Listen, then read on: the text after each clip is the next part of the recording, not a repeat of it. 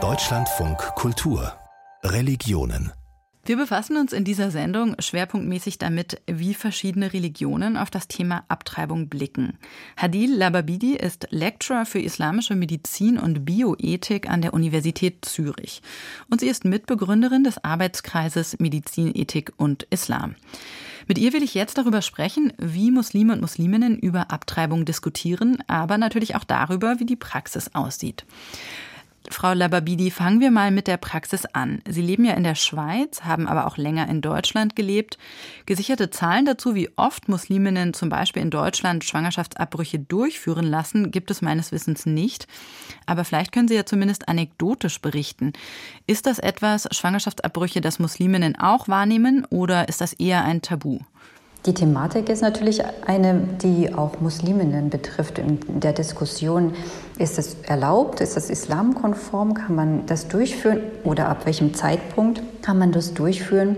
Und in den Diskussionsrunden unter Musliminnen, die ich führe, also die dann unterschiedliche Meinungen dann auch vertreten, also würden ein paar Frauen dann beispielsweise argumentieren, es ist die Entscheidung der Frau, inwiefern sie die Entscheidung treffen könnte, beziehungsweise ist sie stark genug, wenn sie beispielsweise eine psychische Erkrankung hat oder wenn die Schwangerschaft aufgrund einer Vergewaltigung resultiert. Und hier gibt es eine Haltung, in der dann die Entscheidung dann bei der Frau gelegt werden sollte, beziehungsweise auch gesagt wird und auch koranisch belegt wird, dass keiner Seele mehr aufgetragen werden sollte, als sie tragen kann. Ja, die anderen Meinungen oder mehrheitlichen Meinungen würde ich jetzt mal aus meiner Erfahrung sagen, die legen auch den Fokus auf das Kind. Also inwiefern auch das Leben des Kindes dann auch lebenswert sein kann also zum Beispiel dann lebenswert sein kann, wenn man schon vorher weiß, dass das Kind wahrscheinlich eine Erkrankung haben wird, meinen Sie? Ganz genau, wenn wir davon sprechen, dass gerade auch jetzt in den Zeiten, in denen diagnostische Verfahren möglich sind und in denen man prozentual sagen kann, welche Art der Behinderung dann beispielsweise ähm, auftreten könnte oder welche Erkrankung das Kind haben würde. Mit diesem Hintergrund argumentieren viele Frauen, dass das Leben trotz einer Behinderung lebenswert ist. Und so sollte man auch dieses Geschenk dann auch eher auch nutzen und das Kind auch austragen. Also zumindest der Versuch auch, da den Fokus auf das Gottvertrauen zu legen, das höre ich da so raus. Wenden wir den Blick mal von den in Anführungszeichen normalen Gläubigen in die Theologie. Im Kern diskutieren islamische Gelehrte ja über dasselbe wie die Vertreter anderer Religionen auch, nämlich darüber, ab wann ein Mensch eigentlich ein Mensch ist und ab wann das menschliche Leben schützenswert ist. Vielleicht können Sie mal skizzieren, was sind denn da die unterschiedlichen Positionen in der Theologie? Also die unterschiedlichen Positionen können in zwei Gruppen eingeteilt werden. Einerseits Positionen, die sagen, dass der Schutz des Lebens dann bereits beginnt, wenn die Befruchtung stattgefunden hat. Und die andere Seite argumentiert, dass der Schutz des Lebens erst dann beginnt, wenn die Beseelung stattgefunden hat. Was heißt denn die Beseelung? Also wie hat man sich das vorgestellt, klassisch islamisch? Klassisch islamisch stellt man sich das so vor, dass ein göttlicher Hauch in den Embryo eingehaucht wird und da dann aus diesem Fleischklumpen, in dieser Form stellt man sich das vor, dann ein belebtes Wesen wird. Zu welchem Zeitpunkt äh, hat das stattgefunden? Oder stellt man sich das vor, dass das stattfindet?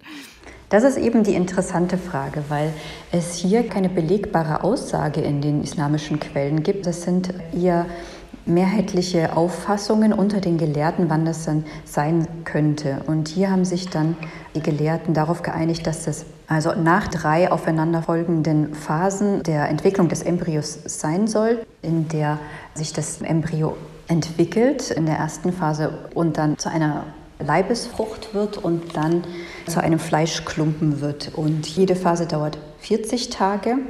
Und wenn man also die drei Phasen aufeinander zählt, sind das also hintereinander dann 120 Tage. Und wenn man diese 120 Tage also nimmt und die Beseelung nach dieser Entwicklung stattfindet, würde dann also die Beseelung ungefähr am 120. Tag dann stattfinden. Aber das sind ja auch sehr unterschiedliche Positionen. Also einmal bis zu 120 Tage und auf der anderen Seite ab dem Moment der Befruchtung.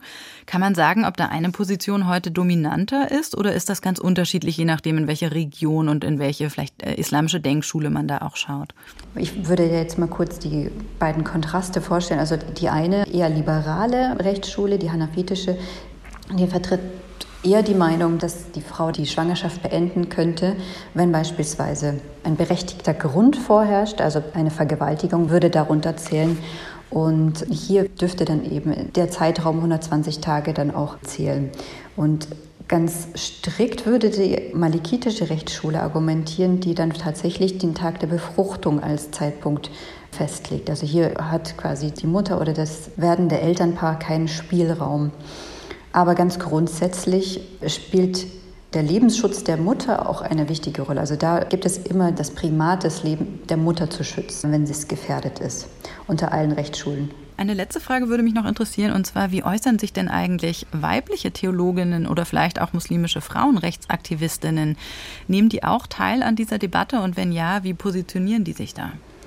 Ich kann nur darauf vielleicht eher verweisen, dass ja die Diskussionen eher darauf sich fokussieren, wann die Beseelung stattfindet, inwiefern die Verfahren konform sind. Aber es wird sich eher weniger darauf konzentriert bei den Diskussionen, welche Auswirkungen ein Schwangerschaftsabbruch beispielsweise auch auf die Frau haben kann und welche Folgen es auch für die Frau haben kann. Das ist eher etwas, was in den Diskussionen bislang eher fehlt. Also da sicherlich auch noch Raum für die Perspektiven der Frauen und wie sie das ganz konkret in ihrem Leben betrifft, das noch mehr in die Diskussion einzubringen. Das sagt Hadil Lababidi. Sie ist Lecturer für islamische Medizin und Bioethik an der Universität Zürich. Vielen Dank für das Gespräch.